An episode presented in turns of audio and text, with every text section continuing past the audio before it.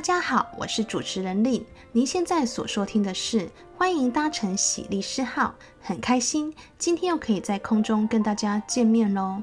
上一集啊，Vivian 介绍了观看法院的开庭。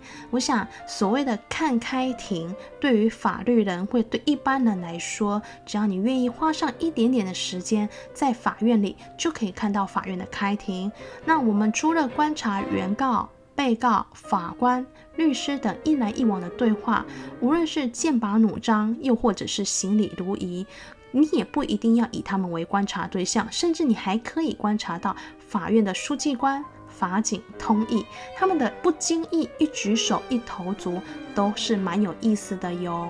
在这边要跟大家来推荐一本书，作者是长岭超辉 Nagamine Masaki。长岭超辉他本身念法律，但是啊，他却不幸的经过七次的司法考试落榜，最后呢，只好转而去当补教老师。他蛮常去看法院开庭的，看开庭对于一个法律来说可能不算什么，但特别的是，长岭超辉他是很有耐心的，将法官在开庭时说过令他印象深刻的话，把它集结起来，在日本出了《裁判官の爆笑お言叶集》跟《裁判官の人情お言叶集》两本书。据说啊，光《裁判官の爆笑お言叶集》才一销售就超过了三十万本。 那长岭超辉的书，台湾也有出哦。它是由博雅书屋出版，它的书名就叫做《法官不吐不快的内心话》。再说一次，叫做《法官不吐不快的内心话》。那在这边，我们就先举几个精彩例子来跟大家分享。像是啊，法官对于死刑犯等重刑犯，他法官就说出了像是判你死刑是不得已的，对我来说，你最好给我活久一点。又或者是说，我了解你想要早日解脱的心情，或许继续活下去是很艰辛的，也说不定。好好的看着地狱，希望你去承受重罪之苦。从这几句话，我们可以看出法官对于被告到底是要判死刑还是无期徒刑的一个犹疑。对于重罪犯者来说，到底死刑才是处罚，还是无期徒刑呢？刚才的两句话，我们都可以看出，这是法官在几经思考下所说出的一个内心话。另外，对于酒驾肇事的一个开庭，法官也说出了。在交通事故审判中的被害者生命的重量，就像车站前分发的面纸包一样轻。与被害者家属的悲伤比起来，加害人被过度保护。对于生命的珍贵，法律不能没有慈悲。这真的讲起来真的是心有戚戚焉呢。车祸的被害人可能是死亡或者是重伤，不管是怎么样，都会造成好几个家庭的破碎。那对于生命的珍贵，法律不能没有慈悲。这句话掷地有声。这边我们就先不报太多雷，有兴趣的听众朋友可以去找来看看喽。那在台湾没有像是这种法院的开庭观察语录，那我们要怎么去看到法官的内心话呢？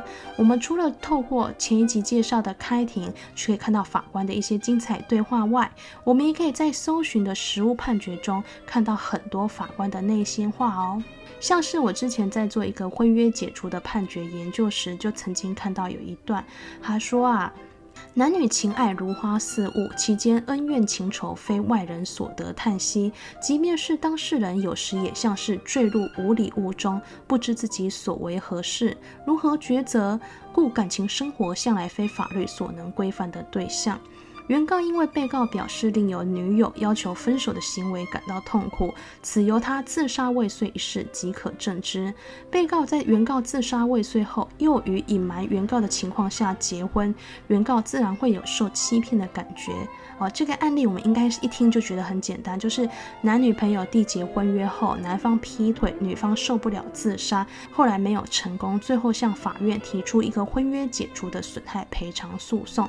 那你可以看到法官他对于男女呢之间陷入感情之后的迷茫，他其实有深切的一个同理心，而且在这个同理心之中，他也不认为说原告就可以因为受到情伤继续的自怨自艾。为什么呢？法官就继续说啦，他说啊，他说啊，按痛楚一词虽然只是两个字，而且时间会治疗一切，但这个历程如果不是深受其苦，无法想象。原告因为被告在婚约期间变心另娶他人所受的痛苦，除了失去心爱的人外，还包括了丧失自信心、自我否定跟丧失对人的信心，感觉被世界所弃。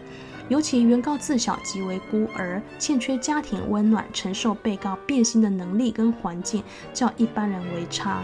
俗谚“万般艰难唯一死，如非心已如死灰槁木”，原告岂会自杀寻死？故原告他主张，因为被告违反婚约的行为，致其身心痛苦等语，应予采信。原告所受的精神损害赔偿已如前述，然原告面临人生难局，应力求振作，而非放任情绪自溺于悲伤之中。人生在世，如果将己身的幸福完全投注仰赖他人的给予，不论是精神或是物质，只会加重他方的负担，对他方亦不公平，且是宽纵自己的一个不负责任行为。本院审酌上述情况，认为原告受有极大的痛苦，被告应予赔偿一百一十万元为宜。你可以看出哦，法院他对于被告的谴责，那也可以看出法院他想要帮原告多争取一点金钱。我们要知道，法律毕竟有它的极限。对于原告，法院能做就是帮他争取多一点金钱。问题是，原告你真的拿到这些赔偿金额，是不是就觉得精神得到慰抚呢？我们都知道这个答案一定是否定的，因为什么？情伤的伤口依旧存在，所以法院才会在判决中告诉呢被告说：你不要再自溺悲伤了，而且你应该。要力求振作，不是把自己的己身幸福、自己的幸福完全要仰赖于别人。因为不管呢，你对于精神或物质要求，只是增加别人的负担，那对他一一再的要求对别人也不公平，而且其实这某种程度上也是一个不负责任的行为。另外，我们也曾经也在法院的家事案件判决，像是这种争夺小孩子的侵权详事，最常出现这种哇，大家吵得不可开交，一定要非争得你死我活这种剑拔弩张的情况。我们曾经在法院的判决中，他就写下说啊，虽然要求两方，两方就是指爸爸跟妈妈嘛，就是虽然要求两方马上聚焦学习如何谅解。退让跟协调，恐怕尚有百里路之遥。然而，情感表达的样貌有很多，同一句话换个方式、换个语气、口吻讲出来，给人的感受就有很大的不同。两方何不放下诉讼间的争胜跟对立？再多的诉讼技巧也比不上孩子的笑颜。琢磨在同理心上，并适时转换思考的角度跟立场，尝试抹消那不甘心的执着，持续学习如何促成共亲职。那么，遇见孩子的幸福并不困难，即便父母分开了，心各在天涯的一角。但子女还是透过父母的努力去接触那颗柔软的心，覆盖着包容而又无私的羽翼，轻轻拭去眼泪，微笑前行。纵使有许多不足为外人道的事，但那样的伤口迟早会愈合，伤疤会淡化，转而成新生的力量。于是，这样孩子见证了无色新生，也证成了爱，是何其有幸！我觉得啊，在一个侵权的诉讼中啊，那句同一句话，换一个方式、语气、口吻讲出来，给人的感受很大的不同。放下这个讼争，然后放下对立，琢磨在同理心上，这句话真的是说的太好了。为什么呢？因为在孩未成年孩子的侵权行使争夺战当中，这不是要争输赢的诉讼。他的主要目的是以孩子的美好未来作为前提的一个请求。问题是很多人都把孩子当成筹码。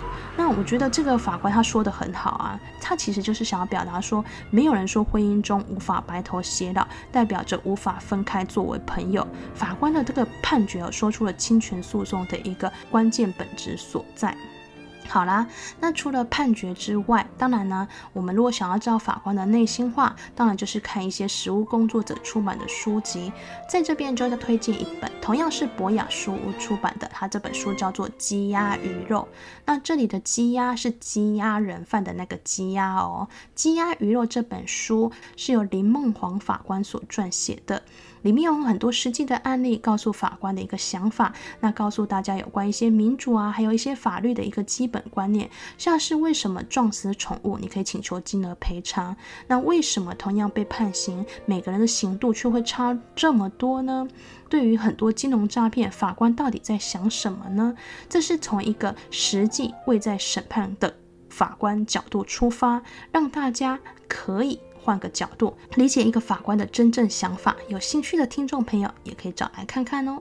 我们今天就先说到这里喽。